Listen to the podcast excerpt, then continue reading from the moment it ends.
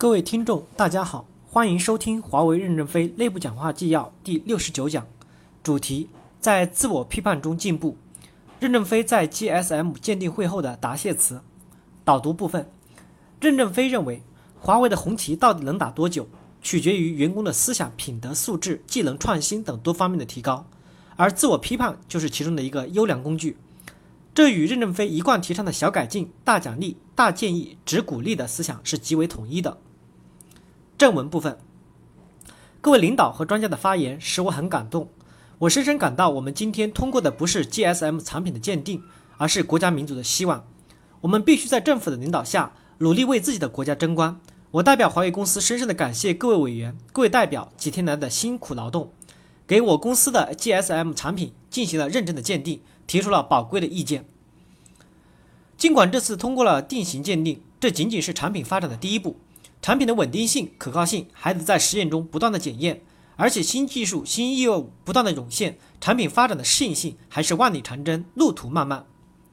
科学无止境，奋斗无止境，必须在持续不断的自我批判中吸收一切有益的因素，使我们的产品不断的向国际大公司的优良产品看齐，从而从中国市场走入世界市场。华为成立十年来，本着不断学习的思想原则，不断的鞭策鼓励自己。紧紧追赶一切优秀的竞争伙伴，逐步形成了自己的产品系列。我们永远不会忘记零四机开创我国的程控交换机发展的艰难历程，使巨龙为我们铺平了零八机发展的道路，继而邮电院所在 SDH 的突破，率先打破了国外企业对我国光传输的垄断。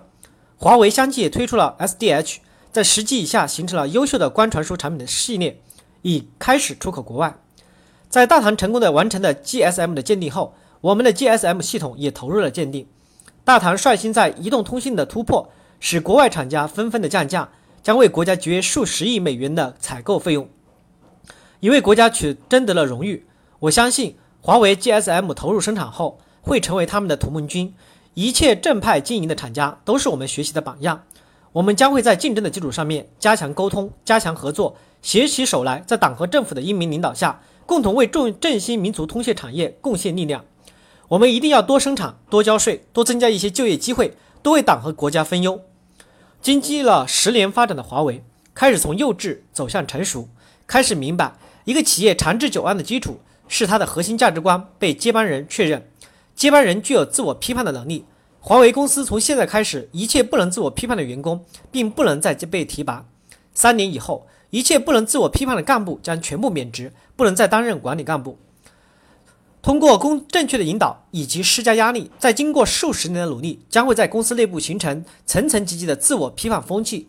组织的自我批判将会使流程更加的优化，管理更加优化。员工的自我批判将会大大的提高素质。成千上万的各级管理岗位上面具有自我批判能力的接班人的形成，就会使企业的红旗永远飘扬下去。用户就不会再担心这个公司垮了。谁去替他维护？用户不是在选择产品，而是在选择公司，选择对公司文化的信任程度。我们深知，华为与世界著名的公司在管理上还有巨大的差距。我们一定要向朗讯、爱立信、诺基亚、西门子、阿尔卡特等世界著名的公司学习，不断的缩小与他们的差距。一九九九年，我司研发经费将提高到十五亿人民币，紧紧围绕提高核心竞争力而努力，努力提高产品的性能与质量，加大出口，为自己的祖国多争取一些市场。